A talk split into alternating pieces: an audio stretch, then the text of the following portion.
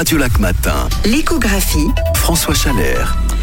François, ce matin, vous nous parlez du management en Suisse. Les études se succèdent et se ressemblent sur le profil des managers en Suisse. Elles font toutes ressortir la proportion très élevée de dirigeants étrangers. hein. Oui, Sophie, le profil des managers dans le monde est régulièrement scruté de près par toutes sortes d'agences avec des comparaisons pays par pays. Et il y a un critère jugé important sur lequel la Suisse revient toujours en tête, c'est la proportion de dirigeants d'entreprises venus de l'étranger.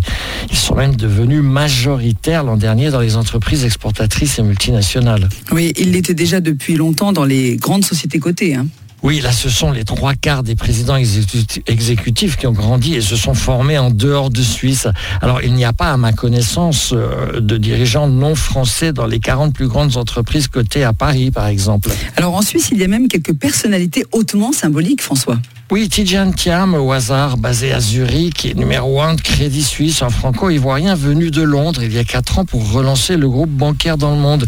Il y a aussi Vazin de Narazinman à la tête de Novartis à Bâle, leader mondial de l'industrie pharmaceutique, un New-Yorkais dont les parents avaient immigré d'Inde dans les années 1970. Oui, et comment explique-t-on cette place accordée aux dirigeants étrangers dans les entreprises suisses? Eh bien, c'est assez simple. La Suisse a une industrie très surproportionnée par rapport à son bassin de population et très active à l'échelle mondiale. La Suisse est la septième économie exportatrice du monde. Alors, l'économie ne trouverait pas sur place les compétences de management nécessaires.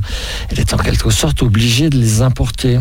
Oui, et ces dirigeants euh, contribuent, François, ensuite à accentuer l'internationalisation des entreprises. Exactement. Il y a par exemple une bonne vingtaine de grandes entreprises suisses qui sont leaders mondiales dans leur domaine, comme Givaudan à Genève dans les arômes et parfums, dirigé par un Français, ou SGS dans la certification, dirigé par un Britannique d'origine chinoise et naturalisé suisse.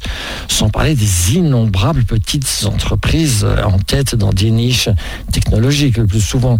Les nationalités les plus représentées à la tête des directions d'entreprise sont sans surprise les Allemands et les Français, par effet de proximité. Cette internationalisation, c'est pas facile à dire, je vais pas y arriver, François.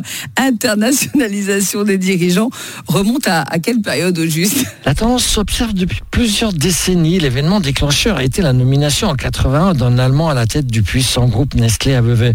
Une décision assez controversée à l'époque.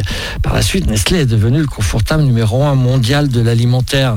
Les dirigeants qui se sont succédés ont été autrichiens, belges, néerlandophones et de nouveau allemands. L'internationalisation des dirigeants d'entreprises en Suisse n'a cessé de s'accentuer depuis les années 1990. Et ils sont aussi devenus depuis les années 2000 les mieux payés du monde. Merci François Chalard. L'échographie revient dès demain, bien sûr, dans Radio Lac Matin. La rubrique économie avec Ceruti Toiture, votre partenaire toiture à votre service depuis plus de 100 ans. Ceruti-toiture.ch 7h42 sur Radio Lac, ils sont euh, assez pratiques, prêts à cuisiner, tout emballé, les produits transformés, on en parle dans la conso. Juste après Shawn Mendes sur Radio Lac.